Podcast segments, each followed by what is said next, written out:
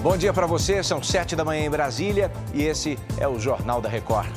Polícia do Rio reforça a segurança na cidade para inibir a ação de ladrões e de justiceiros.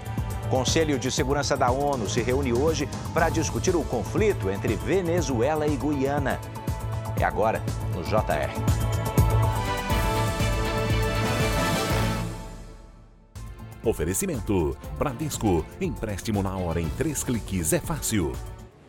A Polícia do Rio reforçou a segurança na orla da zona sul da cidade para inibir dois lados de uma mesma violência. As gangues que se reúnem para fazer arrastões e as gangues que insistem em fazer justiça com as próprias mãos. Vamos até lá ao vivo com a Caroline Silva, que tem os detalhes para gente. Oi, Caroline, bom dia.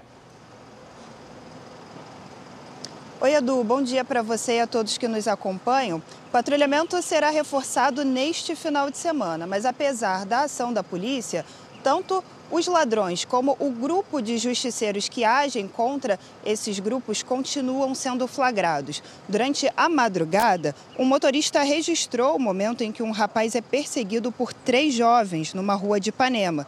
Segundo testemunhas, ele tentou praticar um furto e foi perseguido e agredido pelos supostos justiceiros. A Polícia Civil do Rio afirma que investiga tanto os roubos quanto os justiceiros. Edu. Obrigado, Caroline.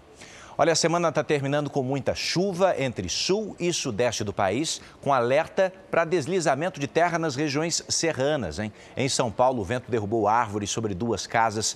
Uma idosa ficou ferida. A repórter Paola Viana tem os detalhes para gente. Paola, estragos atrás de você aí. Bom dia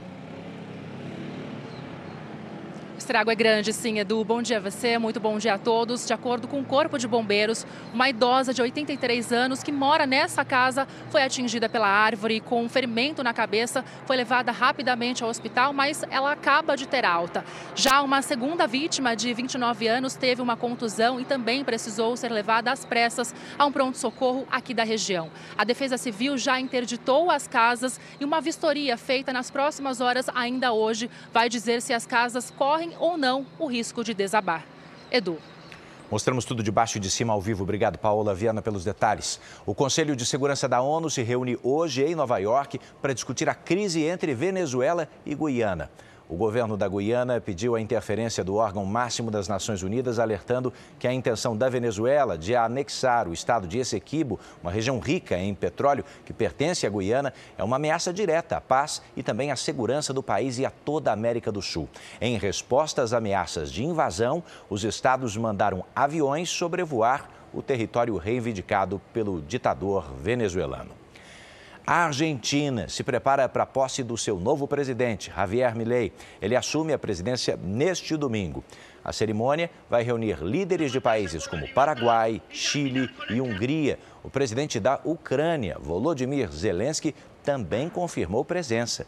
O Brasil vai ser representado pelo ministro das Relações Exteriores, Mauro Vieira. De volta às notícias da sua região, outras informações ao vivo no Fala Brasil às 8h40. Bora para a próxima.